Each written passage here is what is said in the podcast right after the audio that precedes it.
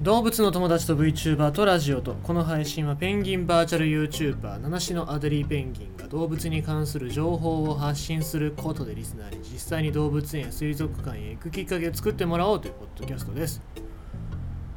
なんか明日は雪が降るっていうか、まあ、そ降るってレベルじゃない。なんか積もるぐらいのこと言ってましたからええー、って感じですよね。なんか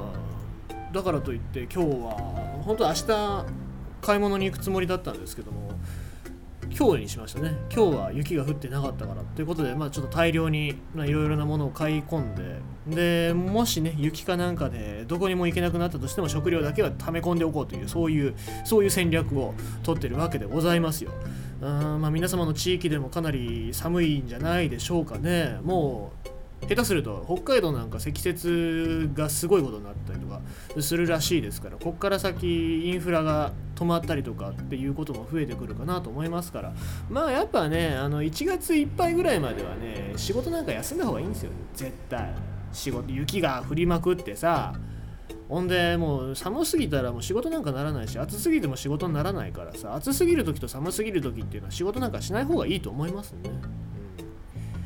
で、まあ、昨日なんかもお仕事されてた方に関しましては、本当にあのご苦労様でしたというとこですね。あともうちょっとすれば仕事納めだと思いますので、えー、そこまでなんとか踏ん張っていきましょう。うん、で、えっと、近況、近況というか、まあ、予定が立ってるのが、まあ、年末、年始か。年始の、えー、っと1月1日僕落語やるって言いましたし、えー、っとね、3日かな。あ、そう、近いところで言うと明日ですよ。明日は有馬記念。有馬記念。有馬記念。でね、えー、競馬僕初めてちょっとやってみようかなということでネイルさんと、えー、銀ゴリさんと一緒にちょっと競馬のいろはというのをね、えー、学んでいこうと思いますので明日の2時から僕競馬やりますので、まあ、皆さんもしあの競馬とか詳しい方いらっしゃいましたらね、えー、説明してくれればなんか参考にできるかなと思いますのでうちのリスナーの言うことは全部聞きますから。はいまあ、よろしくお願いしたいなというふうに思います。まあ、放送、僕は放送しないと思いますので、ネイルさんの放送かもしくは銀ゴリさんの放送で、えー、聞いていただければなと思います。はい。えー、ということでございまして、今日のニュース読んでいきたい。あ、その前に、まあ、だから、えっと、まとめますと、えー、明日、明日は有馬記念見まして、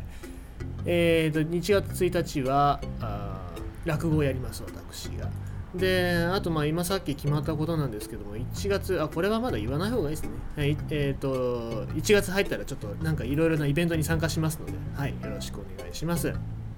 ということでございまして、今日のニュース読んでいきたいと思います。猫が絶滅危惧種を捕食、徳之島トゲネズミ7匹の死骸が見つかる。世界自然遺産の島、徳之島。えーとまあ、野猫の問題というのは今までというかこれまでずっと説明をしておりましたけども、まあ、やっぱりここら辺でもまだまだ問題は残ってるんだなと思いますね。環境省が23日、鹿児島県徳之島北部の林道で国の天然記念物、徳之島トゲネズミ7匹の死骸が今年10月に見つかり、死因は猫による捕殺とみられていると調査結果を発表した。徳之島トゲネズミの死骸が一度にこれほど大量に見つかった例はなく、えー、同省徳之島管理官事務所の職員は深刻な事態、えー、島民はより一層猫の適正使用、まあ、飼育ですねをするようにお願いしたいと訴えかけた。死骸が見つかったのは、えー、天城町の、えー、よ与那ですかねこれ、えー、与える名前の間と書いて与那間林道で10月27日の朝に通行人が発見した、まあ、ちゃんとこの通行人が発見して、えー、知らせてくれるっていうのがいいところですけどもね、えー、同事務所が調べたところ林道の約750メートルの区間に徳之島トゲネズミの死骸7体が確認された。前日に死骸はなかったことから26日夜から翌朝にかけて殺されたものとみられている。同事務所は死因を特定するために国立、えー、環境研究所に遺伝子検査を依頼。林道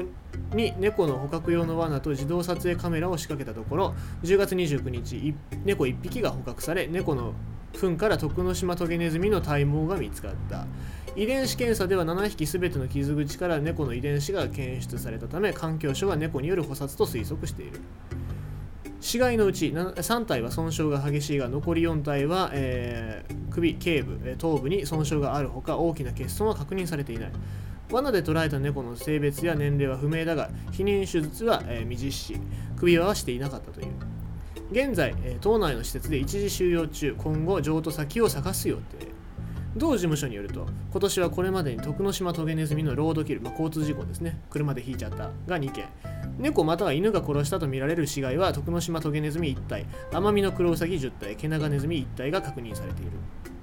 同事務所国立かん、えーえー、国立公園管理官の方は罠で捕獲した猫がトゲネズミを殺したのか他にも猫がいるのか断定はできないが猫が希少動物の脅威なのは確か。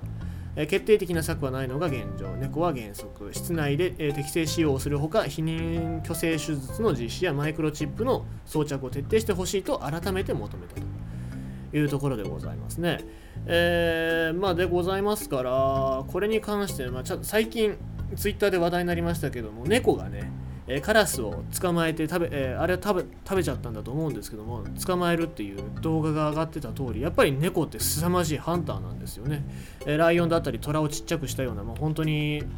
野生的なハンターであります。もちろん可愛いですし僕も大好きな生き物ではあるんですけども、え、こういうなんだろう自然保護区だったりとか環境が残ってるところだけじゃなくて都会でもですね都会にも最近野鳥なんかっていうのが住み着いたりしておりますからそういう野鳥を守るためにもやっぱり猫っていうのは適切に飼育されなきゃいけないと思いますしまあ野良猫が外にいるのはねある程度仕方がないかなと思うんですけどもその野良猫を見た時も頭に、えー、桜ですね、えー、頭の耳のところの先っちょがちょん切られてるちょん切られてるっていうかなんかパキッとなんか桜の